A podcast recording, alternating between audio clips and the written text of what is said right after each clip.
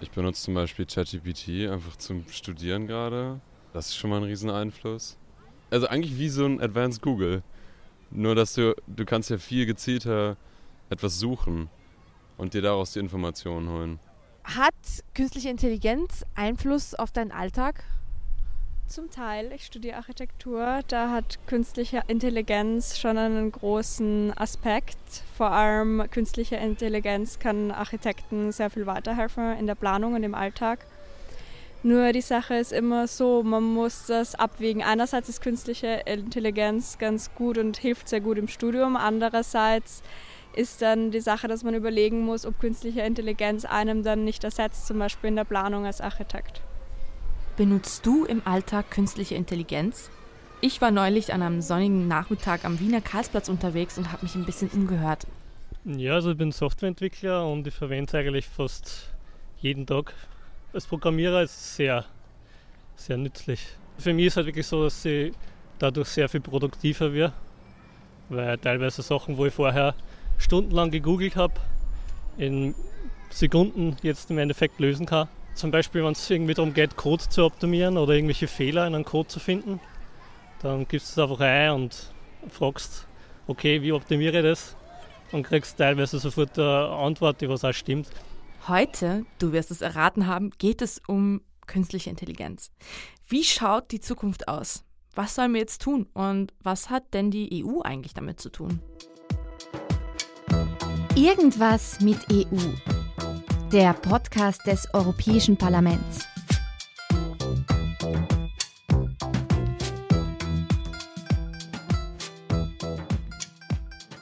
Willkommen zu Irgendwas mit EU. In dieser Folge beschäftigen wir uns mit dem Thema, was uns alle betrifft, künstliche Intelligenz und ihre Auswirkungen auf unsere Zukunft.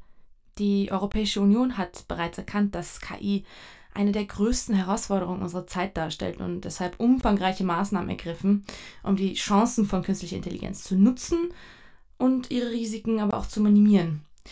Doch wie sieht es eigentlich konkret aus? Welche Fragen tauchen auf, wenn es um KI und ihre Rolle in unserer Gesellschaft geht? Wie kann die EU sicherstellen, dass KI im Einklang mit unseren Werten und Bedürfnissen eingesetzt wird?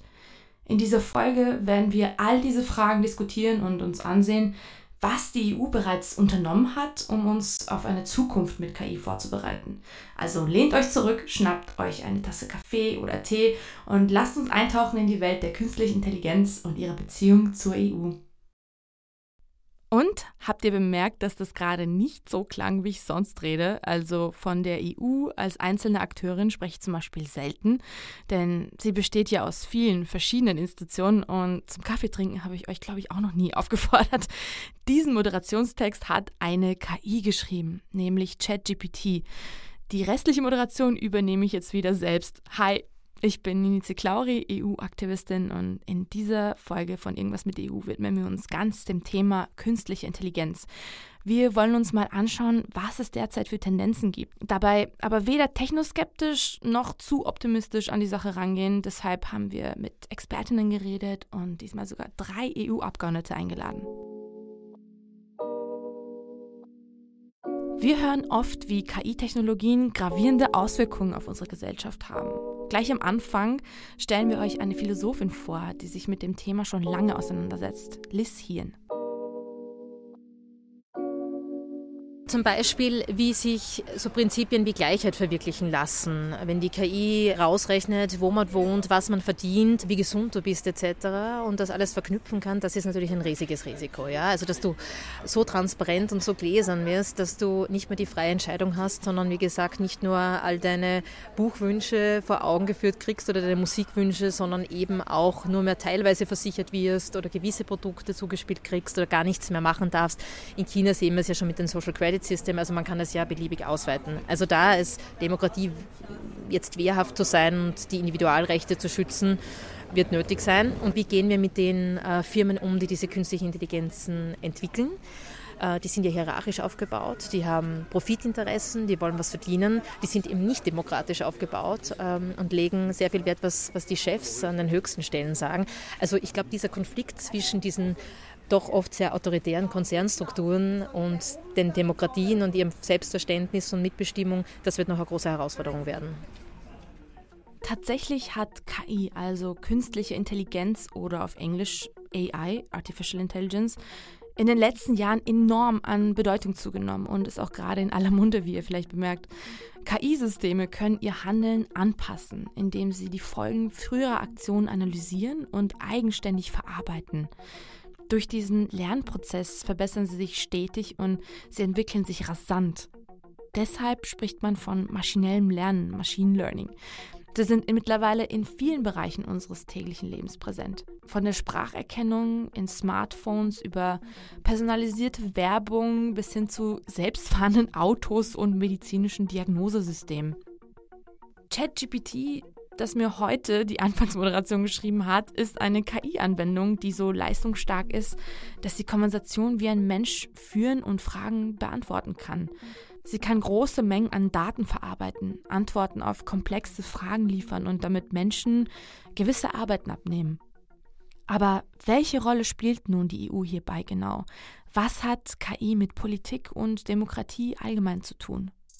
Das habe ich Christiane Wendehorst gefragt. Sie ist Professorin für Zivilrecht und stellvertretende Vorständin am Institut für Digitalisierung und Recht an der Uni Wien.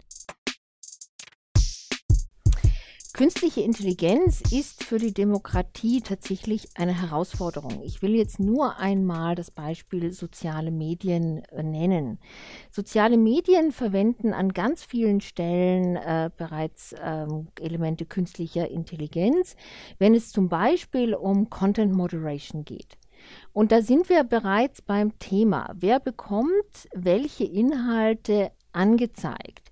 In einer Demokratie ist das von entscheidender Bedeutung dafür, wie sich Menschen am allgemeinen Diskurs beteiligen, wie sie ihre Entscheidungen treffen, ja vielleicht auch, wie sie nachher wählen. Und da sind soziale Medien und ist künstliche Intelligenz natürlich auf der einen Seite eine Herausforderung, eine Chance, aber eben auch etwas, was wir sehr, sehr kritisch uns anschauen müssen. Ich will mal ein Beispiel nennen. Früher war es so, dass die meisten Menschen dieselben Wahlwerbungen irgendwo gesehen haben. Sie wussten alle, welche Kandidaten und Kandidatinnen gibt es, was haben sie für ein Programm, wofür stehen sie. Heute ist es teilweise möglich, durch raffinierte Content Moderation, dass Menschen in ganz eigenen, parallelen Wirklichkeiten im Prinzip leben. Das heißt, nur noch einen Ausschnitt tatsächlich der Kandidaten und Kandidatinnen, nur noch einen Ausschnitt der Wirklichkeit sehen oder eben speziell auf sie zugeschnittene Inhalte, die speziell sie ansprechen und in eine ganz bestimmte Richtung drängen wollen. Und das ist etwas, was für die Demokratie eine Herausforderung darstellt. Und wie sehen das PolitikerInnen selbst? Wie in jeder Folge interviewen wir eine oder einen EU-Abgeordneten, diesmal sogar mehrere. Zuerst Andreas Schieder von der SPÖ. Er ist unter anderem, und jetzt haltet euch fest, das ist ein ziemlich langer Name, im Sonderausschuss zu Einflussnahme aus dem Ausland auf alle demokratischen Prozesse in der Europäischen Union, einschließlich Desinformation und zur Stärkung der Integrität, Transparenz und Rechenschaftspflicht im Europäischen Parlament. Wahnsinn nicht nur ein großer, wenn man so will, technischer Schritt, der gerade auch bei den Bürgerinnen und Bürgern merkbar ankommt, sondern es ist auch die Frage, die mitunter auch an die Grenzen der Demokratie führen kann. Gerade in dem Untersuchungsausschuss für Foreign Interference und Desinformation merken wir, wie sehr erstens Algorithmen von sozialen Netzen Fehlinformation, kontroversielle Information besonders stark nach oben spült, wenn man so will und kann natürlich mit KI, mit AI noch einmal zusätzlich hier Schritte unternommen werden, die letztlich auch das Ziel haben, nur zu destabilisieren. Aber ich glaube, wie bei allen diesen politischen Fragen, darf man das Kind nicht mit dem Bad ausschütten, wie es so schön heißt. Das heißt, es ist eine Gratwanderung und es ist eine, eine, eine sehr vorsichtig zu treffende politische Entscheidung, mit welchen Regulierungen schaffe ich die negativen Effekte einzubetten, aber gleichzeitig müssen wir auch alles unternehmen, um nicht fortschrittsfeindlich oder quasi neue Technologien von vornherein zu verbieten, sondern natürlich muss es die technischen, wirtschaftlichen und auch zivilisatorischen Chancen von neuen Technologien trotzdem geben. Und was sagt Georg Mayer von der FPÖ dazu? Der Steirer sitzt seit 2014 im Europäischen Parlament und ist unter anderem im Ausschuss für Industrie, Forschung und Energie. Also die künstliche Intelligenz ist, glaube ich, nicht nur für die Europäische Union ein wichtiges Thema, sondern für die gesamte Menschheit. Ich würde sogar so weit gehen, dass die Thematik uns noch weitaus mehr beschäftigen wird oder auch mehr bringen wird, unter Anführungszeichen, als das Internet. Und ich glaube, Sie wissen ja, zumindest meine Generation hat das auch erst erfahren müssen, wie das mit dem Internet ist. Also ich habe, ich erinnere mich 1998 auf der Universität meine erste E-Mail-Adresse bekommen. Ja. Also ich weiß auch noch, wie es ohne Internet ist. Aber die künstliche Intelligenz, denke ich, wird noch weitergehen. Und die wird alle Lebensbereiche betreffen, die wir kennen und auch welche, die wir uns heute noch gar nicht vorstellen können, glaube ich. Also insofern wird das, glaube ich, das bestimmende Thema der nächsten Jahre und der nächsten Jahrzehnte werden. Und insofern ist es auch wichtig, dass wir uns damit beschäftigen, dass wir alle uns damit beschäftigen. Denn ich glaube, die Entwicklungskurve der KI, die wird exponentiell steigen. Was heißt das? Dinge, an die wir heute noch gar nicht denken. Ja? Aber die KI wird sich ja auch selbst weiterentwickeln. Die KI wird ja dann die Möglichkeit haben, sich selbst immer wieder neu zu erfinden oder weiterzubringen. Das heißt, diese Stufe wird sehr, sehr stark ansteigen, wo wir heute mit dem menschlichen Verstand noch gar nicht wissen, wohin diese Reise gehen wird. Welchen Einfluss kann KI auf den Alltag von EU-Parlamentarierinnen haben? Wie schon gesagt, es kann positiv und negativ sein, auch für uns. Und wir haben ja jetzt ein Beispiel gehabt mit Deepfake, zum Beispiel diese gefakten Bilder der Verhaftung von Donald Trump. Ne? Da hat ja wirklich jeder geglaubt, das ist echt, ja? bis der das gefaked hat, dann gesagt hat, nein, nein, das ist nicht echt, das ist ein KI-Bild. Also das Problem wird auch für uns sein, was ist noch wahr und was ist nicht wahr und was kann ich glauben und was ist fake und was ist nicht fake. Also bei jedem Bild, das ich heute irgendwo sehe, muss ich ja darüber nachdenken, ist das jetzt echt oder ist das nicht? Das macht es natürlich auch wahnsinnig mühsam. Ja? Welchen Quellen kann ich überhaupt noch vertrauen? Das macht auch die politische Arbeit sehr, sehr mühsam, weil ich muss ja im Idealfall reagieren auf etwas und schnell reagieren. Und dann hast du natürlich manchmal die Problematik, dass du auf solche Fake-Geschichten reagierst, wo dann jeder sagt, oh, haha, schau das mit diesen Koffer an, unter Anführungszeichen. Aber das kann halt nun passieren. Sowas kann passieren, ja. Andreas Schieder von der SPÖ.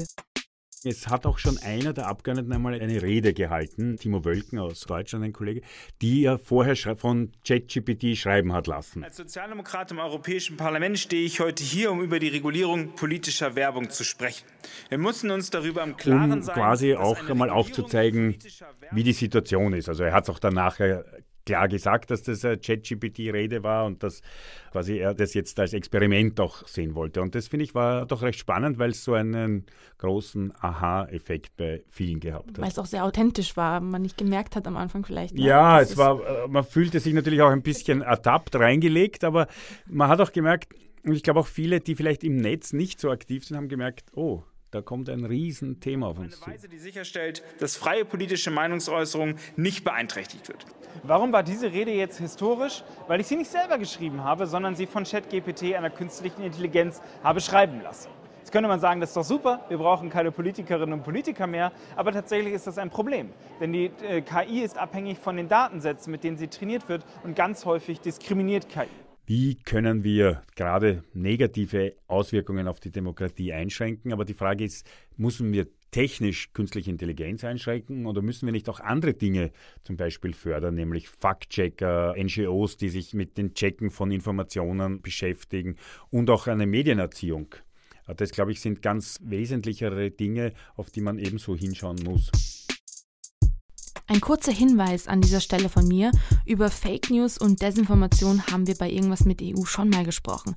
Wenn euch das Thema interessiert, hört doch in Folge Nummer 4 rein. Da war André Wolf von der Faktencheck-Organisation Mimikama zu Gast. Gut, halten wir fest. KI kann problematisch sein. Was macht die EU hier also hinsichtlich Regulierung? Und wen meinen wir, wenn wir hierbei von der EU reden? Gemeint ist zunächst die EU-Kommission und der Europäische Rat also die Staats- und Regierungschefs der EU-Mitgliedstaaten, die eine wichtige Rolle bei der Festlegung von Politik und Maßnahmen im Zusammenhang mit KI und ihrer Regulierung in der EU spielen. Das Europäische Parlament hat die Aufgabe, Gesetzesvorschläge der EU-Kommission zu überprüfen, zu diskutieren und abzustimmen. Natürlich auch die, die sich auf die Regulierung von KI in der EU beziehen. Hier wird noch einmal deutlich, dass keinesfalls über unsere Köpfe hinweg entschieden wird, sondern wir alle durch Wahlen solche wichtigen Entscheidungen beeinflussen können. Shoutout für die Wahlen zum Europäischen Parlament nächstes Jahr unbedingt wählen gehen. Apropos EU-Parlament. Wir haben uns auch per Videocall mit Damian Böselager unterhalten. Er ist deutscher EU-Abgeordneter von der ersten paneuropäischen Partei namens Volt und war zudem Mitglied von AIDA. Damit ist nicht das Kreuzfahrtschiff gemeint und auch nicht die Oper oder die Konditorei. AIDA steht für Artificial Intelligence in a Digital Age. Es handelt sich dabei um den Sonderausschuss des EU-Parlaments zu künstlicher Intelligenz, der seine Arbeit übrigens im Mai 2022 beendet hat. Damian, zu welchem Schluss ist AIDA eigentlich gekommen? Ja, also das war, würde ich sagen, eine vorbereitende Arbeit jetzt für die Arbeit zum Beispiel an der künstlichen Intelligenzregulierung, die wir schreiben, dem AI Act und auch noch sicher weiteren Gesetzen, die derzeit noch kommen und schon, schon diskutiert werden. Das ist, wie gesagt, eher so eine, ein Prozess gewesen, um die Fakten zusammenzutragen und mal gemeinsam zu diskutieren. Der Output, wie es halt oft ist in der Politik, ist ein langer Text und den schauen wir uns natürlich regelmäßig wieder an, wenn wir über die einzelnen Themen reden, weil da einfach sehr viel Gedankenkraft reingeflossen ist. Kannst du vielleicht noch mehr über den AI Act sagen? Ja, gerne. Da geht es eben, wie gesagt, um diese Klassifizierung. Ja? Also Hochrisiko, Niedrigrisiko. Kannst auch, ich finde, fast besseres Wort wäre vielleicht zu sagen, so, also ein Bereich der hohen Verantwortung und ein Bereich der niedrigen Verantwortung. Da geht es einfach um die Anwendungsfelder, die da definiert werden. Ähm, was natürlich jetzt gerade es ein bisschen schwierig macht, weil wir immer darüber nachgedacht haben zu sagen, okay, es kommt halt auf den Bereich an, in dem du künstliche Intelligenz benutzt was jetzt natürlich bei ChatGPT und so General Purpose AI, also die für alles genutzt werden können, natürlich interessant wird, ja, weil wie klassifizierst du dann so eine General Purpose AI? Ist das Hochrisiko oder Niedrigrisiko? Weißt du überhaupt, wofür die Leute das benutzen werden? Das sind gerade so die Debatten, die wir führen. Was kann KI heute und was glaubst du in fünf oder auch zehn Jahren? Ja, KI heute kann eben schon sehr gut basierend auf äh, großen Trainingsdatensätzen fast, ja, würde ich sagen, humanoide, humaniden Output herstellen. Also ich weiß gar nicht, wie man das besser beschreibt, aber sagen, was wir gerade derzeit oft mit KI versuchen, ist zumindest das, was wir jetzt in den Medien viel sehen, ist eben Interaktionen oder Produkte für Menschen zu schaffen, die fast menschlich wirken. Ja? Also jetzt eben Text Generative AI, so wie ChatGPT, aber eben auch Video-Content, Musik, Kunst und so weiter. Das ist ja sozusagen alles jetzt derzeit schon möglich. Aber es gibt natürlich auch sehr viel komplexere Herausforderungen, die wir mit, mit künstlicher Intelligenz sehr gut lösen können. Ne? Ja, also ich glaube, es ist ein Riesenfeld, was er alles kann. Ich glaube, dass wir nicht in fünf oder zehn Jahresschritten denken sollten, sondern eher so in Halbjahresschritten, in was sich jetzt entwickelt, ja? weil wir jetzt einfach an so einem Moment angekommen sind, in der sich der gesamte Prozess massiv verschnellert. Ja, aber wie schreibt man Gesetze in einem Bereich, der sich so schnell ändert wie die KI-Entwicklung? Das weiß Justprofessorin Christiane Wendehorst von der Universität Wien. Wichtig ist, dass man möglichst technologieneutral formuliert. Das heißt, die Gesetze nicht so formuliert, dass sie nur ganz bestimmte technologische Lösungen treffen, denn die sind morgen tatsächlich vielleicht wieder überholt sondern technologieneutral auf die grundsätzlichen Wertungen hier abstellt. Das ist eine wichtige Technik, um hier zu gewährleisten, dass Gesetze vielleicht nicht nur für ein paar Jahre, sondern idealerweise für ein oder mehrere Jahrzehnte ihre Relevanz besitzen. Was sagen die EU-Abgeordneten dazu, die in ihrem Arbeitsalltag an solchen Gesetzen arbeiten? Georg Mayer von der FPÖ. Wir müssen halt einfach, glaube ich, unsere Sensoren sehr schärfen dafür, wie man das auch tun kann, wie man eine gewisse Sicherheit da einbauen kann, wie man eine Transparenz auch in diesen KI-Systemen einbauen kann. Das heißt, es muss der Mensch immer wissen, wie passiert die Entscheidungsfindung auf dieser Ebene und wie ist es nachvollziehbar. Vor allem dann auch, wenn es um persönliche Daten geht. Ja, und das ist jetzt nur ein Bereich. Das heißt, die KI darf nicht als autonomer Entscheidungsträger agieren, ohne dass ein menschliches Korrektiv nicht irgendwann einmal sagen kann, stopp, halt bis hierher und nicht weiter. Ja? Also ich glaube, das ist so jetzt generell einmal die größte Herausforderung, die wir bei einer Regulierung ähm, entgegensehen werden. Damian Böselager vom AIDA-Ausschuss nennt ein Beispiel, das die Grundrechte von BürgerInnen betrifft. Du bewirbst dich irgendwo und die künstliche Intelligenz-Algorithmus schmeißt dich aus dem Bewerberpool und da müssen wir halt aufpassen, dass das dann eben nicht aufgrund von irgendwelchen Vorteilen oder so, die sich in den Daten gefunden haben, die den Algorithmus trainiert haben, dann irgendwie äh, auf deine Bewerbung auswirkt. Und da gibt's dann eben vielleicht gewisse Lizenzverfahren, wo man sagen kann, okay, wenn jemand einen HR-Algorithmus baut, dann muss der halt in irgendeiner Weise lizenziert sein oder so. Ja? Was wir versuchen auf der europäischen Ebene zu machen, ist von so einer Skala von hochrisikobehaftet bis zu überhaupt kein Risikobehaftet dann eben unterschiedliche regulatorische Mittel vorzuschlagen. Jetzt nach so viel Reden über künstliche Intelligenz will ich aber schon noch wissen, was in diesem AI Act konkret drin steht. Und deshalb kommt jetzt Katharina Pacher vom EU-Parlament mit den EU-Facts. Mit dem AI Act, also dem Gesetz über künstliche Intelligenz, schafft die EU einen geeigneten Rechtsrahmen zur Regulierung von KI. Damit werden weltweit erstmals demokratische Regeln für die Verwendung und Entwicklung von KI aufgestellt. Der AI Act ist ein zentraler Bestandteil der EU-Strategie für den digitalen Binnenmarkt und gewährleistet, dass KI am Menschen ausgerichtet und vertrauenswürdig ist. In der Diskussion um ChatGPT und der neuen Welle solcher generativer Systeme wurde nochmals deutlich, dass Konsumentinnen geschützt werden müssen. Daher sehen die Vorschläge vor, dass KI-Systeme nach ihrem Risikoniveau eingestuft werden. Am 11. Mai, also am Tag der Veröffentlichung dieser Podcast-Folge, stimmen die zuständigen Ausschüsse im Europäischen Parlament über den AI Act ab. Das gesamte Plenum dann Mitte Juni. Anschließend startet der Trilog. Also die Europäische Kommission, das Europäische Parlament und der Ministerinnenrat versuchen sich auf einen Gesetzesvorschlag zu einigen. Danach ist der Weg eigentlich frei, um ihn in die EU-weiten Vorschriften umzusetzen. Aber natürlich ist es so, dass es momentan sehr viele, sehr schnelle Änderungen in diesem Bereich gibt. Also man wird sehen, wie das da weitergehen wird. Okay, so will also die EU mit künstlicher Intelligenz umgehen und dafür sorgen, dass die Technologie unsere Zukunft verbessert. Wie könnte diese also aussehen? Zurück zu meinem Spaziergang am Karlsplatz. Naja, ich hoffe halt, dass sich genauso schnell, wie sich die Leistung von diesen KI entwickelt, dass sich auch in einer ähnlich schnellen Form so Regularien entwickeln werden. Weil wenn das nicht kommt, dann macht es mir Angst. Aber keine Ahnung, so Technologiefortschritt ist für mich eigentlich immer was Gutes. Wenn die KI alle Arbeiten abnimmt und die Menschen sich alle darauf fokussieren können, was sie machen wollen und dass sie dann nicht arbeiten müssen, weil sie das Geld brauchen, sondern weil sie einfach Spaß dran haben, das wäre die perfekte Zukunft.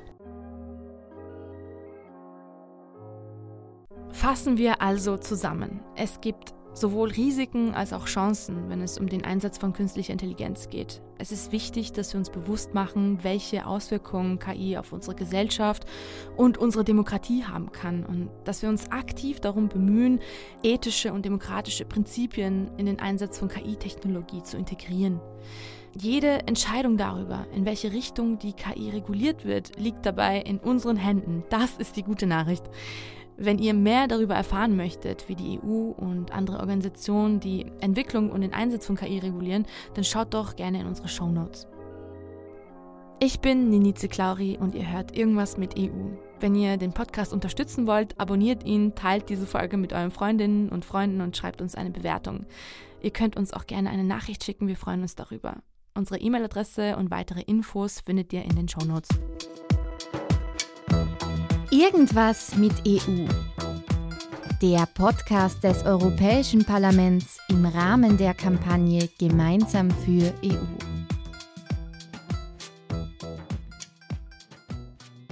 Dieser Podcast wurde produziert von Oh, wow.